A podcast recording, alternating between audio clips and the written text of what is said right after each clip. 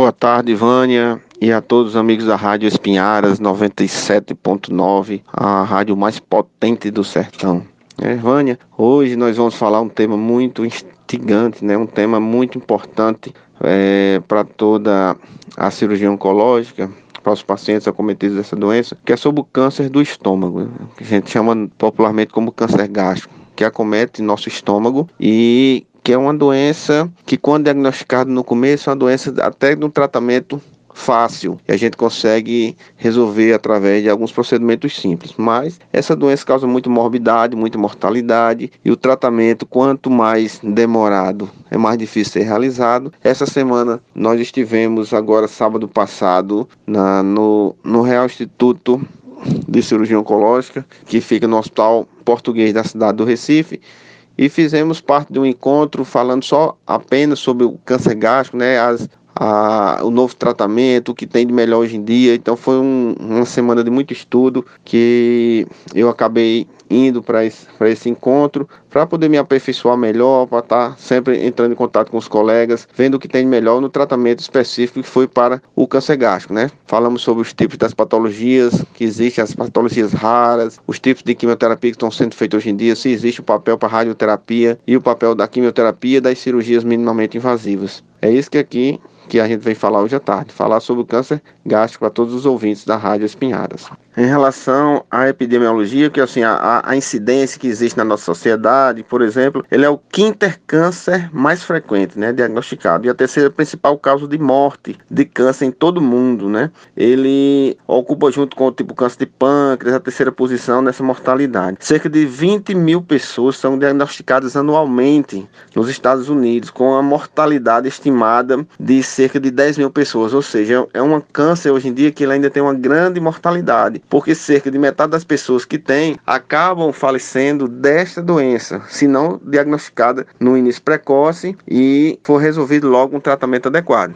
Existe a cura sim do câncer gástrico, mas ele, o paciente precisa passar por um especialista para poder ver em que nível está aquele câncer, né? Quando o paciente é tratado com um especialista em oncologia, a chance dele sobreviver é maior do que quando ele é tratado por um não especialista. Nas últimas décadas, houve até uma diminuição da incidência em todo o mundo, é, mas no Brasil estima-se é, praticamente que surgem a cada dia, a cada ano, 13.500 novos casos de câncer de estômago entre os homens e o 7 mil, cerca de 7.750 nas mulheres por exemplo, no biênio de 2018-2019. Esses valores correspondem a um risco estimado de 13 casos novos para cada 100 mil homens e a cada 100 mil mulheres, 7 mulheres elas têm a possibilidade de ter o câncer gástrico. Ele é o quarto né, entre os homens de maior incidência e é o sexto de maior incidência entre as mulheres. Os fatores de risco para câncer gástrico são a, a gastrite,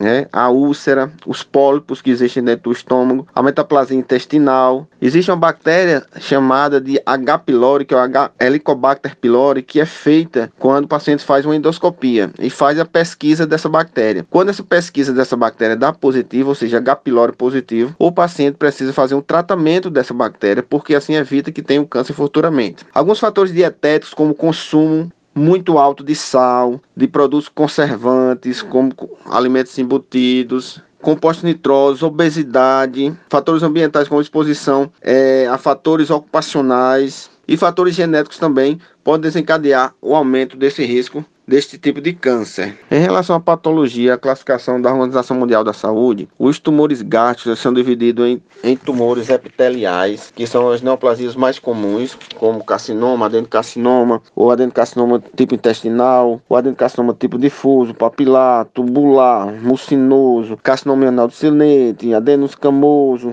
carcinoma de pequenas células, ou seja, existem vários tipos. Por isso que é importante a condução de um especialista para fazer o melhor tratamento possível desses pacientes. Existem os tumores também não epiteliais, chamados o leiomioma, leiomioma o chivanoma, tumor de células granulares, tumor glônico, leiomiosarcoma, né? Os tumores GIST, que a gente chama também, sarcoma de Kaposi, alguns pacientes com HIV podem desenvolver esse tipo de câncer gástrico, e alguns linfomas também, linfomas de células B, linfomas é, da zona marginal tipo MALT, linfomas de células do manto, são outros tipos de câncer que acontecem também dentro do estômago. Sobre as manifestações clínicas, o que é isso? É quais são os sintomas que o paciente que tem esse problema de câncer ele vai desenvolver. Ele pode começar com a perda de peso. O paciente estava um sobrepeso, tinha um peso normal, fazia muito tempo que tinha aquele peso, de repente ele começa a perder peso de uma hora para outra. A gente tem que suspeitar que seja neoplasia. Tem uma dor abdominal crônico, uma dor forte, de vez em quando uma dor aguda, do nada começa a sentir aquela dor associada à perda de peso, há uma dificuldade de alimentação, náuseas, saciedade precoce, qualquer coisa o paciente já perde a vontade de comer. E às vezes um caroço que a gente consegue sentir esse caroço quando aperta a barriga do paciente, que a gente chama massa abdominal. Obstrução da saída gástrica,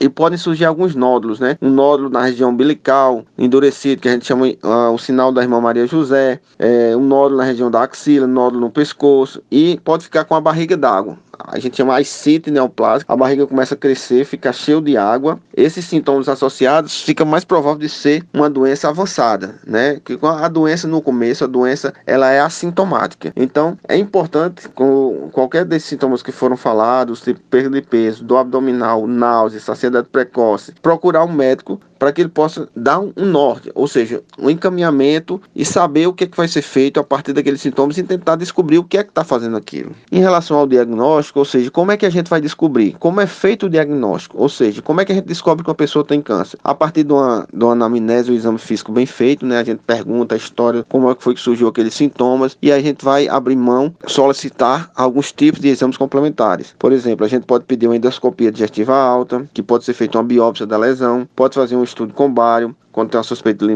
limite plástica. Mas assim, o exame mais importante para descobrir essa doença, esse câncer de estômago, é a endoscopia digestiva. É um exame de uma mangueira que vem com a luz na pontinha e a gente fica vendo a imagem na tela de um computador, de uma televisão, e a gente consegue ver se tem uma ferida, tem um tumor dentro do estômago do paciente. Depois que é dado o diagnóstico, é, Vânia Nobre e ouvintes da Rádio Espinharas, quando é dado o diagnóstico, o que a gente precisa fazer? Nós precisamos fazer uma etapa chamada de estadiamento, ou seja, saber se a doença está no começo, saber se a doença está moderada ou se, ou se a doença já está mais avançada, se a doença já está mais enraizada. Então, o que, é que a gente precisa fazer? Precisa fazer exames de estadiamento, pedir uma tomografia do tórax, do abdômen, da pelve, pode solicitar um, um PET, CT em doença que está localmente avançada, solicitar ultrassom endoscópica para poder ver o espessamento dessa parede é, desse tumor. Algumas casos a gente pode fazer uma cirurgia por vídeo para saber se a doença não está com invasão peritoneal, para que possa ser possível fazer uma cirurgia. É, nós vamos fazer alguns estudos de proteínas, é, tipo HER2, PDL1, que são umas proteínas que vão,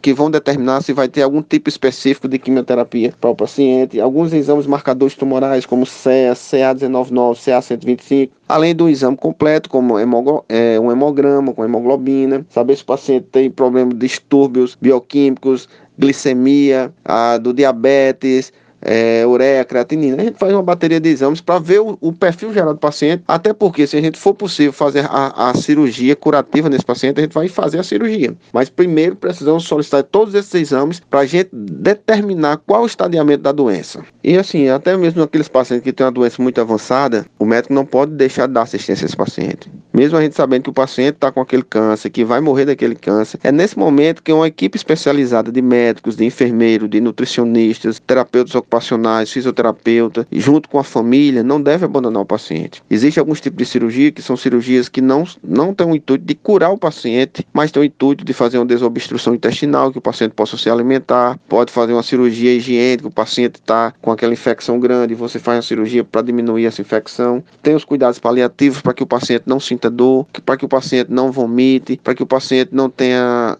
é, fezes com sangramento, é, que o paciente não fique muito mais debilitado, entre um processo depressivo. Então existe todo um processo que a gente tem que dar o suporte melhor possível para esses pacientes. A especialidade de oncologia, a gente trata com pessoas que têm doenças graves, mas o fato de ela ter doença grave não quer dizer que ela deve ser abandonada pela medicina. Mas a gente tem que falar com a família, orientar, dizer que a doença está no estágio avançado e que a gente vai fazer um suporte, um suporte paliativo, que é conhecido. Vai fazer essa paliação, hidratação, vitamina, fazer que o paciente não sinta dor, usar às vezes drogas fortes como a morfina, que o paciente ele possa ficar quietinho, não sinta tanto desconforto com a doença e que possa ter uma passagem dessa vida para uma vida melhor, que não tenha tanto sofrimento. E isso é importante, conversar com a família, conversar é, com os parentes, conversar com a pessoa mesmo, mostrar o que a gente tem de opção. Só que assim, a gente sempre tem que acreditar que pode fazer o melhor pelo paciente. Se é possível fazer uma cirurgia curativa, a gente vai fazer. Quando não é possível, a gente vai dar o suporte até assim, até o fim da vida do paciente. Sempre vai ter alguém